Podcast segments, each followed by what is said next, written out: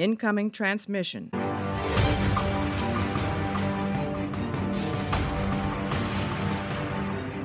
Hallo und herzlich willkommen zu einer neuen Ausgabe Warpcast. Heute mit einer ganz speziellen Folge, denn wir haben einen Gast. Bei mir ist der kongeniale Michael Markus Turner. Hallo Michael. Servus Christian, hallo. Danke für die Einladung. Wer den Michael nicht kennt, der äh, hat wahrscheinlich relativ selten in den letzten Jahren Perioden gelesen. und äh, kennt sich ansonsten relativ wenig in deutscher Fantasy und äh, oder in deutschsprachiger Fantasy und in deutschsprachiger Science Fiction aus. Ja, du bist relativ bekannter und viel veröffentlichter Science-Fiction- und Fantasy-Autor. Ne? Du hast neben Perry Roden deinen Beiträgen dort auch noch eigene Sachen am Laufen. Aber jetzt sag doch erstmal, Michael, wie ist das Jahr 2021 bis jetzt zu dir? Naja, eigentlich äh, zuerst einmal danke für die Blumen. Du schmeichelst mir, das habe ich immer gern. Äh, ich finde, das Jahr 2021 geht schon in Ordnung bis jetzt äh, lassen wir das Corona-Zeugs einmal beiseite, aber es kann ja nur noch bergauf gehen, denke ich mir. Ja, auf jeden Fall. Was ist denn in 2021 für dich so geplant Großes? Hast du irgendwas auf dem Zettel, von dem du uns erzählen möchtest? ja, das, das äh, würde Bücher füllen, äh, was es da alles zu erzählen gibt. Aber natürlich steht die Arbeit bei BRO dann im Vordergrund. Äh, in den nächsten paar Monaten äh, vor allem die Expo-Arbeit an der Miniserie Vega, die gerade läuft äh, wo ich also wirklich gerade mit beiden Ohren mittendrin stecke. Und dann, sobald Corona es erlaubt, möchte ich ja mit dem Motorrad auf Tour gehen. Ich habe das unter den Titel Alte Eisen auf Reisen gestellt. Und dann, ja, tut mir leid, ich bin jetzt schon alter Knacker. Und äh, das Motorrad ist auch nicht das Neueste. Und das ist eben der Versuch, also kreuz und quer durch Europa, Zentralasien und auch Nordafrika zu fahren und dabei äh, mir durchs Schreiben unterwegs das Geld zu verdienen. Das ist so die grobe Planung, ob es äh, funktioniert oder ob ich äh, äh, scheitere. Das, das weiß ich noch nicht, aber ich freue mich auf die Herausforderung. Ja, du sprichst, du sprichst es schon an, durch äh, Schreiben Geld verdienen. Du setzt auf Crowdfunding in der Sache. Ich habe gesehen, du äh, arbeitest über Patreon oder über Steady? Ich weiß es gar nicht mehr genau. Äh, Patreon, ja, ich versuche das einmal. Für mich ist das natürlich wieder vollkommen neue Sache. Und äh, ich bettle halt dort die Leute an, mir äh, einen geringen Obolus zu überlassen, also gering, je nachdem, was jemand geben will und biete halt dann Gegenleistungen. Unter anderem habe ich eben auch angeboten, eine Figur in einem äh, Matrix-Roman zum Beispiel äh, zu spielen, sofern mich derjenige oder diejenige für eine Weile unterstützt. Und so versuche ich halt mit, äh, mit Spenden auch äh, ein bisschen was zu bewirken und mein eigenes Konto aufzufetten, wobei dieses Geld das ausschließlich dazu gedacht ist, ähm, als Reserve zu dienen. Ich bin der Meinung, ich schaffe das ganze Unternehmen alleine durch meine äh, schriftstellerische Arbeit, aber es, ich muss mich halt auch auf, auf Eventualitäten vorbereiten. Also es kann alles Mögliche passieren auf einer Reise, die halt ich weiß nicht, 30, 40, 50.000 Kilometer weit führt. Und äh, äh, da hilft mir eben das Patreon-System ein bisschen Sicherheit zu schaffen. Ja, in bester Goethe- und Schiller-Manier schöne Reiseromane schreiben. Darauf freue ich mich um, auf deine Beitrag, äh, Beiträge. Danke. Lass uns doch mal allgemein ein bisschen übers Schreiben reden. Du veranstaltest ja nebenher auch noch, soweit das dann die Lage zulässt, äh, Schreibcamps. Kleine ja. Seminare zum Lernen vom Schreiben und zum Vertiefen von Fähigkeiten. Was mhm. ist denn für dich eigentlich Kern eines guten Romans und eines guten Buches? Ist es die spannende Erzählung, also das eigentliche Erzählen, oder ist es die gut konstruierte Geschichte? Wo also fängst bin, du an? Äh, ich bin sicher auf der erzählerischen Seite zu Hause, verbunden mit relativ viel Improvisation, was mir jetzt bei der Exposé-Arbeit an der Vega-Miniserie also gerade ordentlich äh, reinpfeift, weil, weil ich dieses strukturierte Arbeiten halt äh, nur sehr, sehr schwer kann.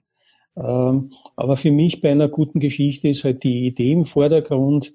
Äh, also es, es muss einfach äh, glühen, es muss rascheln, es muss krachen und zischen und es muss Emotion drinnen sein. Es ist für mich ein ganz wichtiger Bestandteil einer, einer gelungenen Handlung. Und äh, das ist eben auch immer Kern meiner äh, Schreibwerkstätten, dass ich sage, es kommt bei Geschichten hauptsächlich auf die Konflikte an. Also die drei wichtigsten Dinge in einem Roman, äh, egal ob der Text jetzt eine Seite oder 2000 hat, es muss immer Konflikte geben, erstens, zweitens Konflikte und drittens Konflikte. ja. Wir besprechen nebenher in einem anderen Format im Webcast äh, die zweite Staffel der der Nebenserie Perioden Neo oder des Spin-offs, wie man es jetzt beschreiben möchte. Ja. Und da sind mir relativ gut deine Beiträge im Kopf geblieben. Da nämlich Heft Nummer 5, Schule der Mutanten und Heft Nummer 11, Schlacht um Ferrol. Da bist du ja recht explizit geworden. Ist es das, was du als Knirschen und Reiben und Konflikte meinst? Ja, da, soweit mich meine Erinnerung äh, nicht im Stich lässt, habe ich es da ein bisschen krachen lassen, aber äh, es ist mir auch um, um den Figurenaufbau gegangen, weil wir haben damals äh, neue Mutanten eingeführt, die in der Hauptserie nicht vorkommen. Und das war also eine sehr dankbare Aufgabe, gerade diese Figuren mit allen ihren Gefühlen, ihren, ihren Charakteren heute äh, einzuführen, zu beschreiben und, und in die Handlung zu integrieren.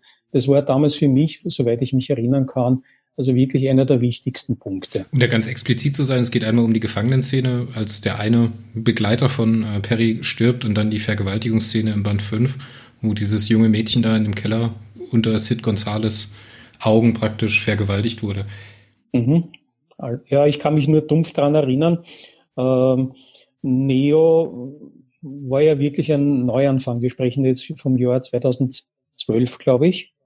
Äh, wie die Serie erstmal, äh, wie die Serie erstmals am Markt äh, gekommen ist.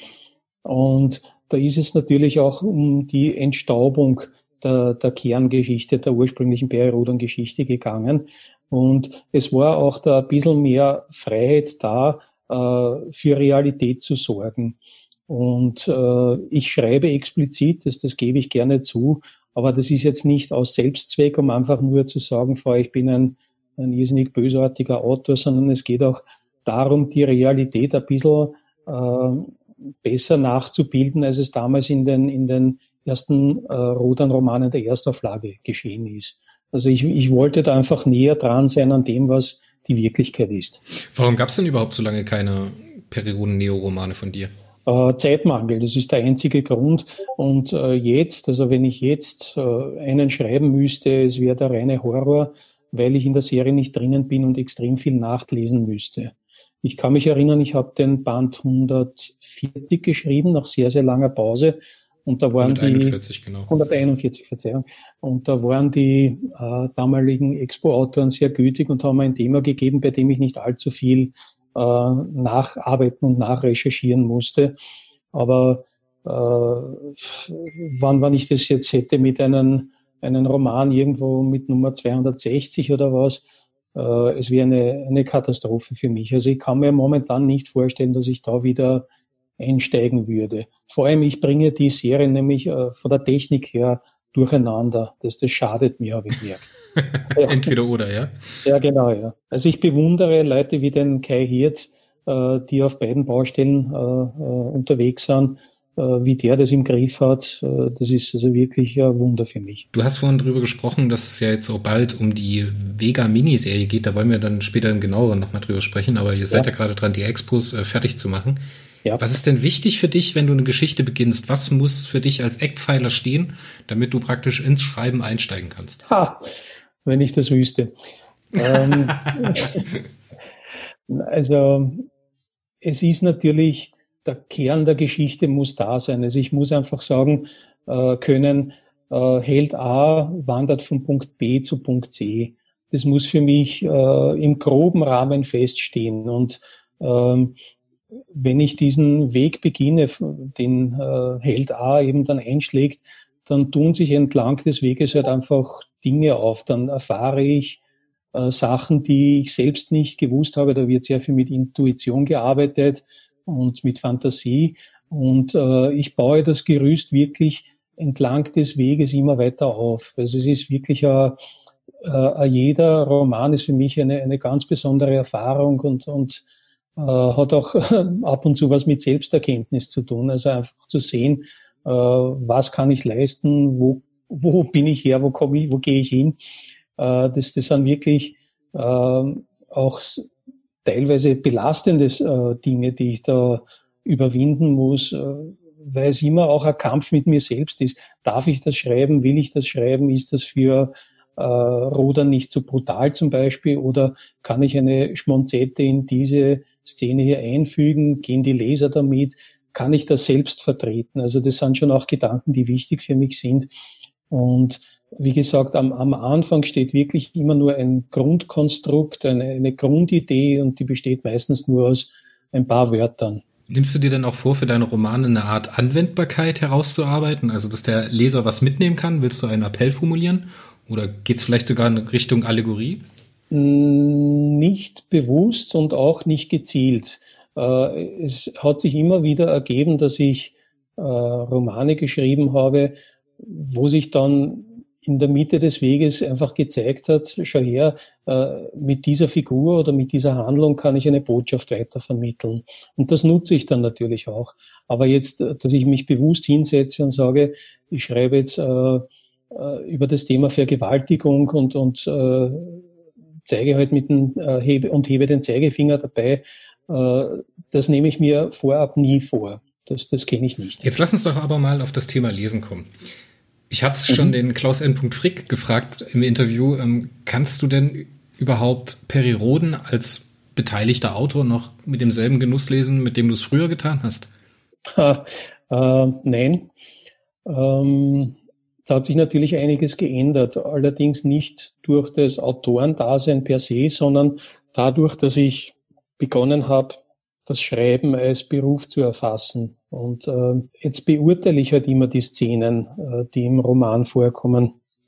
Äh, folgt es einer gewissen inneren Logik, so wie ich sie selbst zum Beispiel unterrichte, oder äh, sind die Figuren rund oder, oder gibt es einen äh, Handlungsbogen? Äh, wo sind die Plotpoints?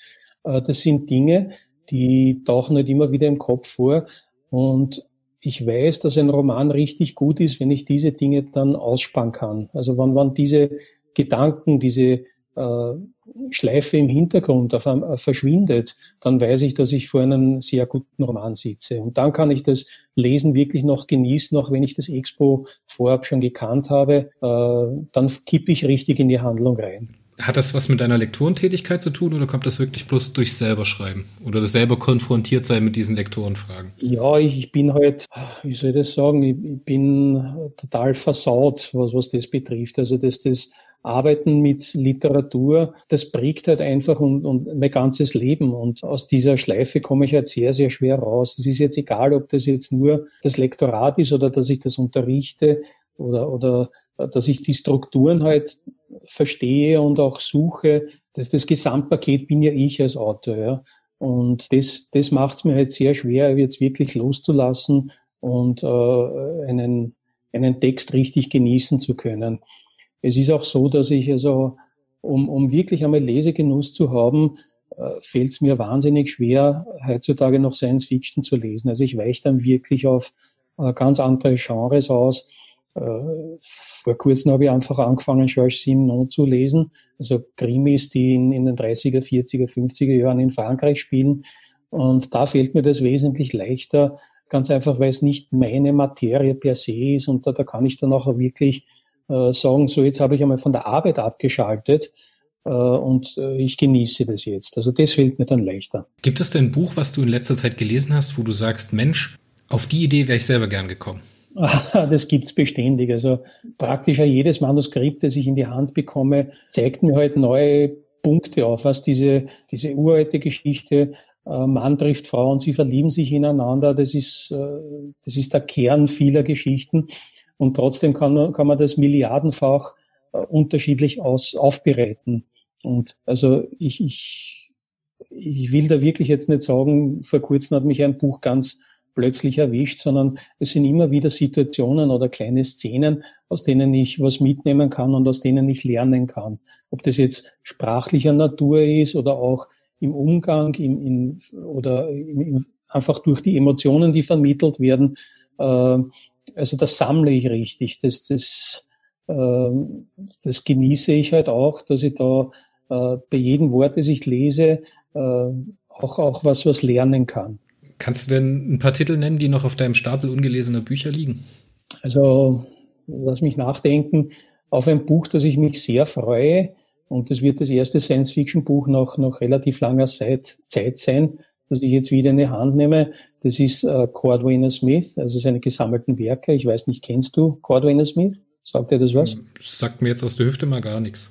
Okay, also es ist ein, ähm, ein Autor, der in den 40er, 50er Jahren geschrieben hat und äh, ein, ein sehr schmales Werk eigentlich hat. Also es sind hauptsächlich Kurzgeschichten, äh, die, die die Entwicklung der Menschheit auf eine ganz bizarre Art und Weise äh, nachvollziehen über einen Zeitraum von, ich glaube, 12.000 Jahren. Äh, die Kurzgeschichten folgen einander, hängen also selten miteinander zusammen. Und das Interessante ist, dass der Cordwainer Smith, der in, in, in äh, Wahrheit, glaube ich, Line Barger geheißen hat, äh, Diplomat in China war in den 40er, 50er Jahren und dort auch ähm, nicht nur diplomatische, sondern auch Geheimdienstarbeit ähm, geleistet hat. Und äh, dieses asiatische Element oder das chinesische Element, wenn man so will, das zeigt sich auch im Erzählrhythmus und einfach in der Art, wie, wie Geschichte eben geschrieben wird. Und das ist wirklich äh, ganz faszinierend. Viele Science-Fiction-Autoren, die vor 50 Jahren geschrieben haben, äh, die, die kann man halt nicht mehr lesen, aber äh, bei Philip K. Dick oder bei Cordwainer Smith gelingt mir das heute noch. Ich, jetzt habe ich äh, Cordwainer Smith, ich glaube, schon zweimal durchgelesen, aber es ist schon wieder 20 Jahre her. Und dem Buch werde ich mich jetzt wieder widmen. Sehr schön, aber jetzt lass uns doch mal den Bogen zurückschlagen zum eigentlichen Thema Periroden und ja. äh, Michaels Arbeit für Periroden oder mit Periroden an Periroden. Wir müssen über das Zyklusfinale sprechen, oder? ja. da steht ein Pferd auf dem Flur. ähm, jetzt erstmal so allgemein. Der Mythoszyklus ist jetzt vorbei. Wir sind praktisch mitten in den ersten Heften des Kautarchenzyklus. Wie schaust du denn auf den Mythoszyklus zurück? Was hast du da mitgenommen? Was ist vielleicht positiv gewesen für dich? Was ist negativ gewesen? Aus der Sicht, aus der großen Sicht. Äh, der Zyklus war für die Expo-Autoren sicherlich sehr schwer zu handhaben, weil einfach mit Band 3000 etwas Neues angefangen werden musste, wo man die Stammleser, die Altfans und mögliche neue Fans gewinnen musste. Und das, äh, deswegen war das Tempo am Anfang des Mythoszyklus, also von Band 3000 aufwärts, sehr beschaulich, sehr geruhsam. Äh, da habe ich, äh, ich glaube, den Band 3002 und 3003 geschrieben, ein Doppelband, mit dem ich äh, es waren zwei verschiedene Geschichten, aber ich, ich das waren keine leichten Themen und ich kann mich erinnern, also da war der, der Redakteur auch nicht sonderlich zufrieden, da habe ich einiges umarbeiten müssen. Ganz einfach, weil ich das nicht berücksichtigt hatte, dass da eben auch äh, wirklich ein Amalgam an, an Neulesern, Altlesern, Stammlesern äh, zusammenkommt und wir für diese Leute eben auch ein bisschen anders schreiben müssen. Also es, es ging da auch um, um Wiederholungen, äh, um äh, Nacherzählung dessen, was Perirodan ist. Und das war zu Beginn des Zyklus heute also doch ein relativ deutliches Thema. Äh, es hat sich aber dann, ich würde sagen, äh, im Bereich zwischen 15, 2015 und 2020 dann also sehr eigenständig entwickelt. Da hat der Zyklus dann für mich Tempo aufgenommen. Ich habe ja relativ viele Romane geschrieben und da bin ich also persönlich auch sehr gut reingerutscht.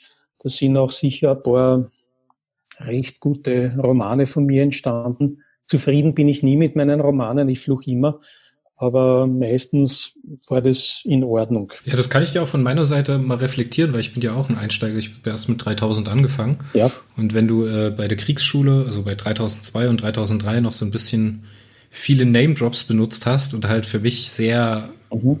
sehr ja, wenn man halt nicht drin ist im Mindset ja. Perry Roden und was alles bedeutet, dann ist es halt sehr schwer dran zu bleiben und halt auch dann halt die Energie aufzubringen, das halt weiterzulesen. Ja. Aber ich muss sagen, gerade so 3016 und 3022, das waren schon echt tolle Romane und die 3023 mit dem äh, Bugün Paknarash, ja.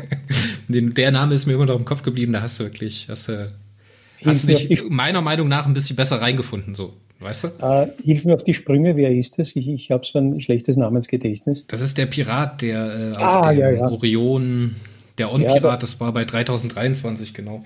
Der auf dem Orion-Habitat da. Also das war eine, eine klar. Der Johnny Depp, genau. Es war eine klare Hommage an, an uh, Karibik, uh, weißt du, was ich meine, die Serie. Wie, wie heißt? Fluch der Karibik. Ah, Fluch der Karibik, genau. Also mein Namensgedächtnis ist katastrophal, aber äh, da hatte ich wirklich Johnny Depp äh, nicht äh, als äh, Figur oder nicht als Gesicht von mir, sondern einfach äh, den Charakter. Und äh, das hat mir also richtig Spaß gemacht, weil der hat gelogen und betrogen und, und äh, solche Figuren liebe ich halt. du endest, also ich muss jetzt noch ein bisschen Bauchpinseln, Zuhörer, es tut mir leid. Ja, ja. Aber es endet auf diese, mit dem Bogün Pagnarasch endet es darauf, dass er den, glaube ich, den Arm verliert oder irgendwas und dann sagt er so zu sich selbst, eine kleine Ohnmacht wäre angebracht. Ja, das fand genau, ich ganz, ja. ganz, ganz toll. Ja, ja 17 Hefte waren es für dich äh, in, im Mythoszyklus. So im Nachhinein, welcher ist dir denn am liebsten gewesen? Vielleicht, wenn du selber nicht zufrieden warst, äh, wo hattest du am meisten Spaß zu schreiben? Äh, die Ägidenwelt war einer meiner liebsten Romane, weil ich da eine Welt einfach für mich hatte. Die Nummer habe ich nicht im Kopf, das muss in der Mitte des Zyklus gewesen sein, so in den 60ern, wo ich wirklich äh, eine, eine ganze Welt für mich alleine aufbauen konnte und einfach die Ellbogenfreiheit gehabt habe, die ich, die ich wirklich brauche, damit ich mich, damit ich mich wohlfühle. Und dann als zweites ist natürlich ähm, Cookie kehrt zurück der, der Roman, wie, wie der, der liebe Mausbiber halt äh, wieder in die Handlung zurückkehrt. Das verbinde ich nämlich auch damit, dass ich während dieser Zeit unterwegs war mit dem Motorrad. Äh, ich habe von der Tour schon äh, geredet und ich habe so eine Art Vorbereitungstour gemacht nach äh, ans Nordkap rauf. Und ich wollte mal testen, komme ich überhaupt damit zurecht, dass ich unterwegs arbeite, und Motorrad fahre und also wirklich vorwärts komme in jeder Beziehung. Und das hat bei diesem Roman so fantastisch gut geklappt, äh, dass ich mir gesagt habe, ja, ich kann dieses Abenteuer mit einer eineinhalb, zweijährigen Motorradreise wirklich leisten, äh, weil das mit diesem Text einfach so gut funktioniert hat. Also diese, diese Rückkehr mit Cookie hat einfach riesigen Spaß gemacht und ich habe das, dieses Manuskript im Zelt bei Regen geschrieben, in Wind, im Sturm, äh, immer wieder auf Pausen zwischendurch. Also das, das, das war das Erlebnis, das ich beim Schreiben hatte. Und deswegen ist mir der Roman wahrscheinlich, abgesehen vom Inhalt, wahrscheinlich am liebsten gewesen im letzten Zyklus. Ich denke, das war auch eine dankbare Unternehmung, die 3088. Cookie kehrt zurück. Ähm, ja. Nach dem ganzen Aufschrei, die der Ilk muss sterben äh, hinter sich hergezogen hat, hast du äh, da, glaube ich, leichtes Spiel beim Leser gehabt. Ganz sicher, also das, das hat mir der Leo gut aufgelegt, der ihn äh, vertötet hat, weil der hat die ganzen Ohrfeigen abbekommen. Aber das stimmt schon, das Thema war leicht, aber es, es ändert nichts. Was das, äh, man muss diesen Text trotzdem einmal schreiben, so dass ich selbst, der Redakteur, äh, First Reader und die Leserschaft und alle im Prinzip dann zufrieden waren. Das, das, das ist halt auch nicht immer leicht. Das positive, also das meiste positive Feedback, was ich so mitbekommen habe zum Mythoszyklus, auch von Leuten, die sehr kritisch sind für die Zyklushandlung, sind die starken Einzelromane und die starke Einzelerzählung, die der jeweilige Autor in dem Roman dann abgibt.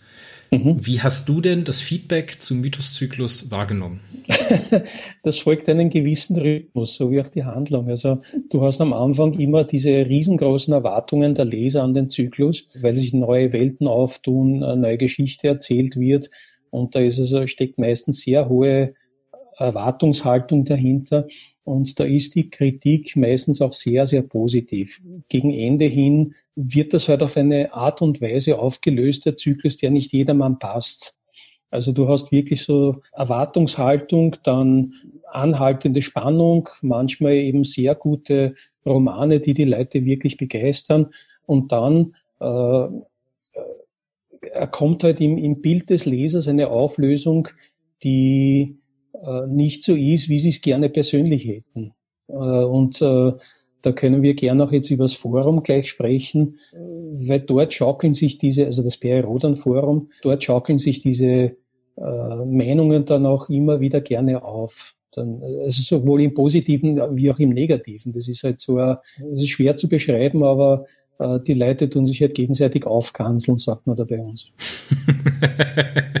du sprachst es gerade schon an, die negative Kritik. Ja, ich ja. glaube, der größte Kritikpunkt, den ich so mitbekommen habe, ist, dass viele Leser ähm, das Gefühl hatten, dass viele Fäden oder viele Handlungsfäden am Ende in die Leere geführt haben und viele überhaupt nicht wieder aufgegriffen worden, die am Anfang aufgetaucht sind. Ich meine, ein Teil wurde ja aufgefasst, wie zum Beispiel in 3099 mit der äh, Beschädigung der Rastschubai, wie sie praktisch äh, nach ihrem Zeitsprung da mhm. ankommt in der Milchstraße. Das wird ja aufgehoben. Ne? Viele Sachen werden aber halt nicht zum Ende geführt, zum ja. Zyklusende. Das war zumindest so in meiner Filterblase, sagt man ja auf Neudeutsch, immer so das negative, die negative Bottomline von diesem ganzen Ding.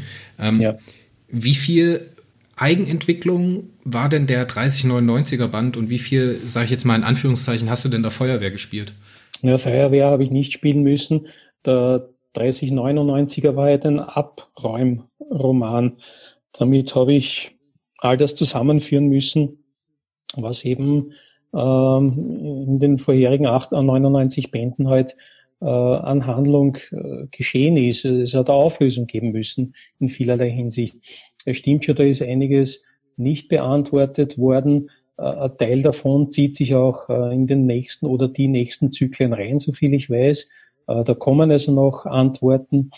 Ähm, dass ich jetzt so den Rotkreuzretter gespielt hätte, das habe ich nicht so empfunden, sondern es ging einfach darum, lose Fäden noch zusammenzuknüpfen und, und die Geschichte rund zu machen. Dass das eben nicht perfekt funktioniert, das, das war absehbar.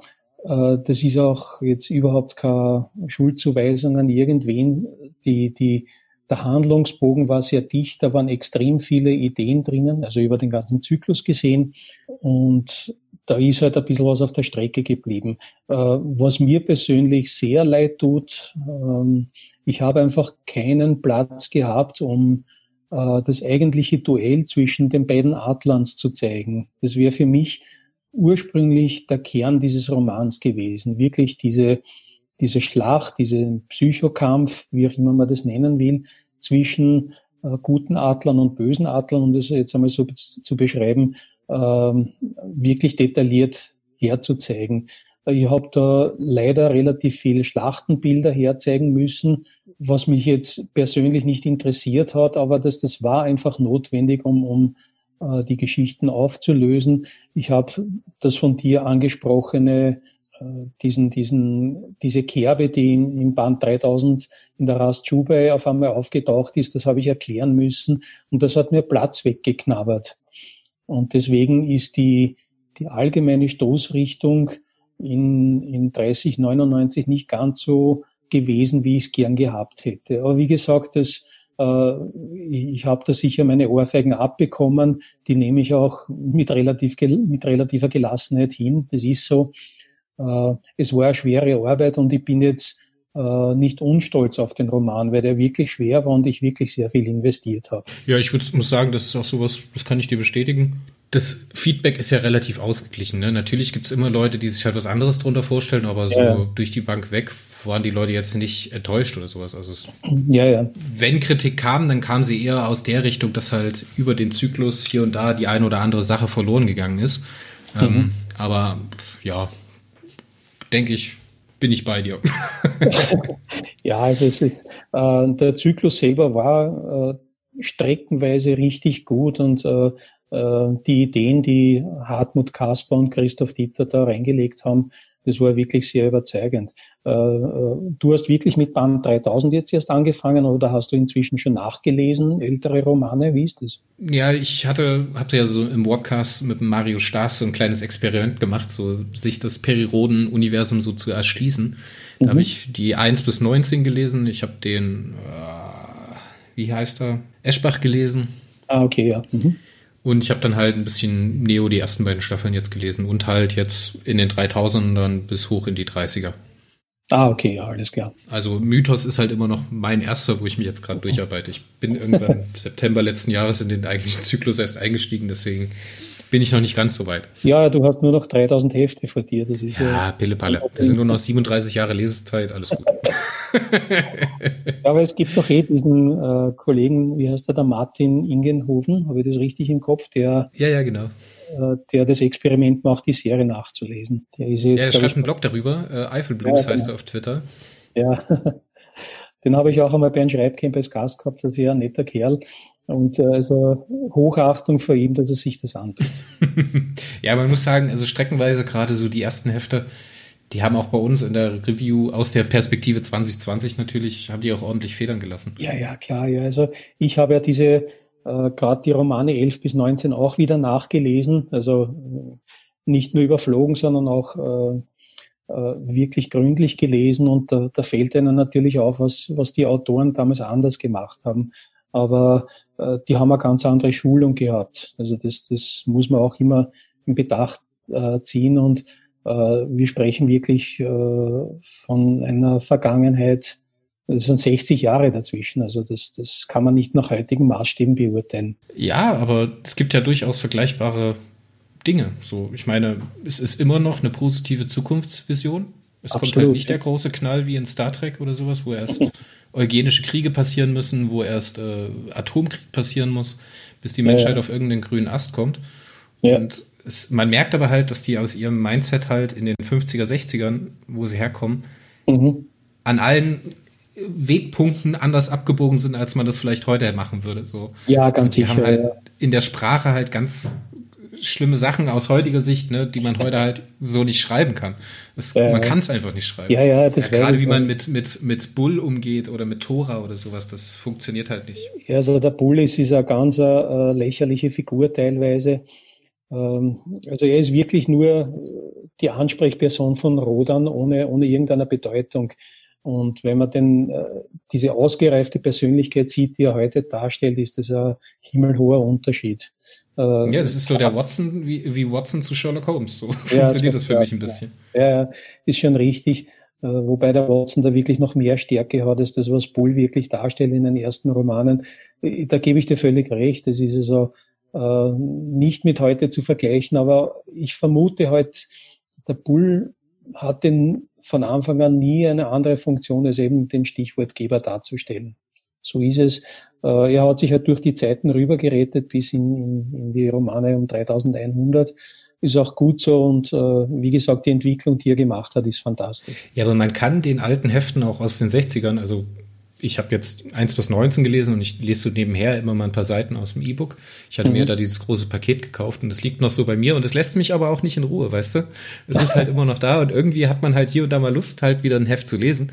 Und ja. die liest man ja echt schnell. Das ist ja flott weggelesen. Die 2021, so, das war ein Abend. Ja, ja, das, das glaube ich dir. Es ist, äh, es ist halt ein bisschen suchtmachend auch und man will halt immer wissen, wie geht's weiter, was passiert, wo kommen sie hin. Das das war der Effekt von BRO dann von Anfang an. Also das ist wirklich eine Leistung der Altforderung und das versuchen wir auch äh, fortzuführen, dass du wirklich immer das Bedürfnis hast, äh, scheiße, ich muss wissen, was im nächsten Roman passiert. Das ist ja unsere Aufgabe. ja, sonst klappt es nicht mit dem Hefte verkaufen, das genau, ist klar. Ja. Jetzt haben wir ganz viel in die Vergangenheit geschaut. Jetzt lass uns noch ein bisschen in die Zukunft schauen. Du hattest es vorhin schon angesprochen. Vega, die Miniserie, wird dieses Jahr im März, glaube ich. Wann geht's genau los? Weißt du das schon? Äh, den genauen Tag weiß ich nicht. Nein, aber ich schätze, Mitte März wird es soweit sein. Irgendein Freitag im März, ja. Ja, genau. Ja. Kannst du uns denn schon was verraten? Wie weit seid ihr? Sind die Expos durch? Sind die rausgeschickt an die Autoren oder darfst nein, du noch gar nein, nichts nein, verraten? Nein, also ich kann ein bisschen was erzählen. Also ich persönlich ich sitze derzeit an Exposé Nummer 6, das mir gehörige Kopfschmerzen bereitet, äh, wobei ich nicht numerisch vorgehe, sondern auch schon Exposés äh, geschrieben habe, die später, äh, spätere Romanen behandeln. Äh, das ist jetzt so meine Arbeitsweise, weil ich, äh, äh, wie soll ich sagen, ich, ich arbeite auf, auf zwei Handlungsebenen, auf zwei größeren Handlungsebenen und die eine habe ich schon weiter als die andere. Und deswegen bin ich also bei der zweiten Handlungsebene, bei der eigentlich größeren, erst bei Exposé Nummer 6. Ähm, die, ich weiß nicht, hast du die Leseprobe schon bekommen? Hast du da, weißt du schon? Nee, ich habe noch keine Leseprobe bekommen. Ich okay. will mich auch ehrlich gesagt gar nicht so großartig spoilern. ja, ja, okay. Äh, äh, das darf ich aber spoilern, dass es ein äh, Ausgangspunkt ist natürlich das Vega-System, dass du ja auch schon kennst aus den vordersten Romanen, wenn du sagst, du hast 1 bis 19 gelesen. Ja, na klar. Dann, äh, dann weißt du also doch, was das galaktische Rätsel ist und auf diesen äh, Stichwort baue ich ein bisschen auf und will aber da jetzt nichts nacherzählen und äh, ich, ich greife einfach, ein paar Handlungsfäden auf, die damals äh, aufgemacht wurden und dann nicht beendet wurden. Also bei mir geht es da um kleine Gegenstände, um kleine, äh, scheinbar kleine Figuren, die bei mir dann auf einmal eine Bedeutung bekommen. Und mit dem spiele ich ein bisschen. Ähm, in der Leseprobe, die jetzt, glaube ich, gerade ausgeschickt wird die einige Leute schon bekommen haben, ist schon erkennbar, dass also Pierre Rodan selbst mitspielt, Cookie mitspielt und äh, Reginald Bull mitspielen. Äh, das sind so die drei Handlungsfiguren. Und was ich noch äh, gemacht habe, ist eine, eine Figur aufzubauen, die mich persönlich sehr interessiert. Also eine vierte Figur dazu zu setzen, eine weibliche, äh, die eine sehr interessante Geschichte hat. Und das ist also für mich immer das Allerschönste. Die, die drei Unsterblichen, die sind halt, die kennen wir sehr gut. Das ist wie das Paar Hausschuhe, in die man hineinschlüpft und da weiß man genau, wie sie, äh, wie sie passen. Aber bei einer vierten Figur, da kann man, das ist halt noch Rohmaterial und mit der kann man machen, was man möchte.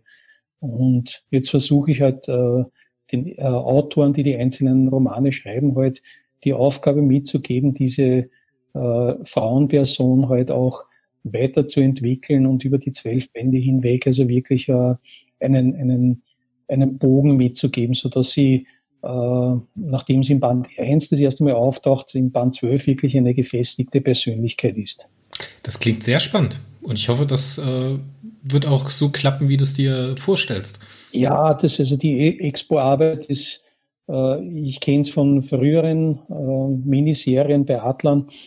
Äh, es kommt nie das raus, was man als Expo-Autor eigentlich erwartet, weil die einzelnen Autoren natürlich ganz andere Ideen haben als man selbst. Äh, sie können nicht in meinen Kopf reinschauen, ich nicht in ihren. Äh, das heißt, da passieren dann Dinge, auf die ich keinen Einfluss mehr nehmen kann. Aber gerade das ist das äh, wahnsinnig Spannende an einer Serie, die von so vielen Leuten geschrieben wird. Also egal, ob es jetzt Miniserie ist oder noch extremer dann bei der Erstauflage. Bei Rodan ist halt immer Teamarbeit äh, wo dann letztendlich wirklich 20, 25 Personen daran beteiligt sind. Und das ist wirklich das Fantastische, dass dann eine meisterrunde Geschichte rauskommt. Steht denn schon fest, wer mit dir schreibt, also wer die Romane dann auch schreiben wird? Können wir ja, da vielleicht also, schon einen, den einen oder anderen Namen hören? Und sag jetzt nicht Michael Markus Turner.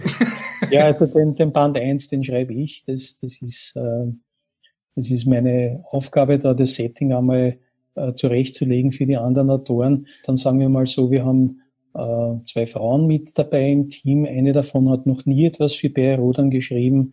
Äh, die kommt eher von der Fantasy-Schiene. Das ist halt das, was ich verraten kann. Den Band zwei, äh, drei, das schreiben Autoren, die bereits bei anderen Miniserien sehr aktiv waren. Also wenn es unter uns bleibt, sage ich halt, dass der Ben Calvin Hari und der Olaf Brill sind. Dann habe ich noch weitere Stammautoren von Miniserien mit dabei, die, die ich heute so einsetze, dass sie ihren äh, Fähigkeiten und Kompetenzen am besten eingesetzt sind.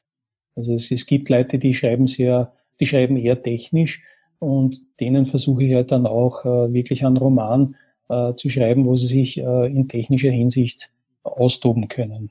Und dann gibt's eben so wie die Autorin, die neue, die eben von der Fantasy-Schiene her kommt, die bekommt eben dann auch ein Thema, das das ihren äh, Vorstellungen und ihren äh, Kapazitäten als Autoren, äh, als Autorin besser zurecht, besser helfen. Ich denke, das soll es erstmal gewesen sein zur Vega, weil du hast ja schon einiges verraten und uns ein paar Brocken auf den Weg gelegt, was wir so sehen werden.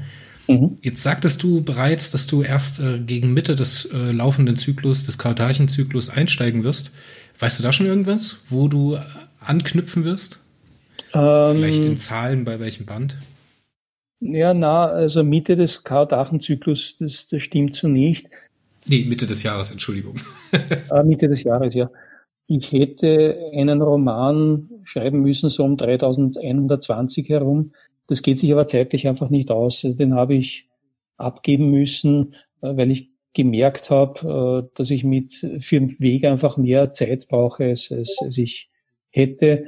Und das wäre sich einfach nicht ausgegangen. Und jetzt äh, schätze ich, dass ich sechs, sieben Wochen später dran komme. Ich weiß nicht, wie die Veröffentlichungstermine dann sind. Aber äh, ich schätze, dass ich dann mit 3125 oder so herum wieder einsteige in den Zyklus. Äh, ich habe das jetzt nicht im Kopf. Es gibt eine Liste, wer wann welchen Roman schreibt. Äh, müsste ich jetzt hervorkramen, aber es müsste es um die Nummer 3 ins 25 sein. Dann bin ich absolut zufrieden mit der Antwort. ja, der Karl-Teilchen-Zyklus, der wirft ja große Schatten voraus. Viele Leute rätseln, was passieren wird. Ich denke, am Rätseln wollen wir uns jetzt nicht beteiligen und ich glaube, so viel kannst du, darfst du wahrscheinlich auch noch gar nicht sagen. Mhm. Ähm, Gibt es denn noch irgendein Projekt oder irgendeine Sache, auf die du für das Jahr 2021 aufmerksam machen möchtest? Ja, von der Reise, da habe ich eh die ganze Zeit subtil hingewiesen, dass ich unterwegs bin und dass ich, äh, das ist wirklich mein großes Projekt in den nächsten äh, zwei Jahre oder was. Ich hoffe, dass mir da Corona nicht zu sehr reinpfeift und dass ich das heuer noch in den Angriff nehmen kann. Aber das ist, äh, meine Güte, ich bin 57 Jahre alt, ich habe relativ viel äh, gearbeitet in den letzten paar Jahren und ich habe also sehr viel Herzblut investiert bei Bayer Rodern und ich möchte halt jetzt auch ein bisschen einen anderen Weg beschreiten und da wirklich also auf der Straße unterwegs sein, wie ich es früher in den 80er und 90er Jahren sehr viel gemacht habe. Also das ist äh, einfach ein, ein ganz ein wichtiger Punkt für mich, weil ich weiß, dass diese äh, Abenteuer oder diese Dinge, die entlang der Straße geschehen, einfach für mich äh, große Bedeutung bei der Arbeit auch haben. Was ich übernehme das, das sind jetzt nicht direkt Eindrücke, die ich eins zu eins übernehme, sondern es, es, es sammelt sich halt im Hinterkopf so ähm, etwas an, ein Sud an, an, an Erlebnistropfen, die ich halt dann äh, irgendwann wieder verwenden und aufgreifen kann. Und deswegen hoffe ich, dass diese Reise äh, nicht nur abenteuerlich wird und nicht nur interessant wird, sondern mir auch bei der Arbeit weiterhilft. Und das ist jetzt das, was, äh, was mich jetzt seit äh, einem Jahr immer wieder beschäftigt, wo ich mich äh, nebst der Schreibarbeit dann auseinandersetze und, und versuche, wo will ich hin, was will ich alles erleben, äh, wo könnte ich hin, was wäre besonders interessant. Und äh, diese Dinge, die spucken mir halt dann auch durch den Kopf her äh, und äh, das ist das, was mich also wirklich 2021 noch bewegen wird, äh, sofern halt dieses scheiß Corona dann äh, irgendein Ende einmal hat. Also Ende glaube ich nicht, aber so, sobald sich die Situation verbessert. Alles klar, dann möchte ich an der Stelle noch in aller Öffentlichkeit noch eine weitere Einladung aussprechen. Wir machen im September eine Perioden-Podcast-Woche zum 60. Geburtstag des alten Mannes. Mhm. Und ähm, würden dich gerne einladen. Wir würden dich gerne mal mindestens für eine Podcast-Folge wieder einladen wollen, um dann mal den Nachklapp zu besprechen zur Vega auf jeden Fall, um mhm. mal ein Resümee zu ziehen und mal schauen, wo wir bis dahin im Kautarchenzyklus sind. Ja, das, das ist immer so eine Gemeinheit mit diesen Einladungen, weil da kann ich natürlich nicht Nein sagen. Ja, ja Aber, genau so ist es. aber äh, mache ich natürlich gerne, nur du musst äh, darauf gefasst sein, dass ich da irgendwo unterwegs bin und vielleicht auf einer Raststätte sitze und mit dir, äh, was weiß ich, in Schottland oder am Nordkap oder in, in, in Marrakesch mit dir plaudere. Also das auf das. Ja, viel schöner kannst du gar nicht sein, oder? Ja, eh, ja, es ist äh, sowas genieße ich ja dann auch, äh, wenn ich unterwegs bin und dann solche äh, Gespräche führen kann. Also gerne, mache ich wirklich gern. Äh, ich, das habe ich noch nicht erwähnt. Also sobald es irgendwie möglich ist, möchte ich ja heuer auch zu Beginn meiner Reise bei Rodan-Fans und bei Rodan-Stammtische abklappern im ganzen deutschsprachigen Raum und darüber hinaus und äh, dort meine Nase herzeigen, einfach zu, das ist äh, irgendwie so meine Art, äh, äh, Dankeschön zu sagen für 60 Jahre BR Rodan und äh, für die Treue der Fans. Das ist so das Vorhaben. Äh, das kann ich natürlich jetzt noch nicht planen, wann ich wo sein werde, aber das habe ich unbedingt vor, dass ich das mache. Das klingt sehr spannend. Michael, ich möchte mich sehr bei dir bedanken für das Gespräch. Gerne. Und äh, wir hören uns spätestens wieder, wenn du von deiner Reise zurück bist oder wir halt in der Perioden-Podcast-Woche wieder gemeinsam einen Podcast bestreiten. Gute Reise, immer handbreit Wasser unterm Kiel und wie sagt man so schön, Ad Astra? Ad Astra, danke. Vielen Dank für die Einladung zum Plaudern. Hm? Und bis später. Tschüss. Ciao.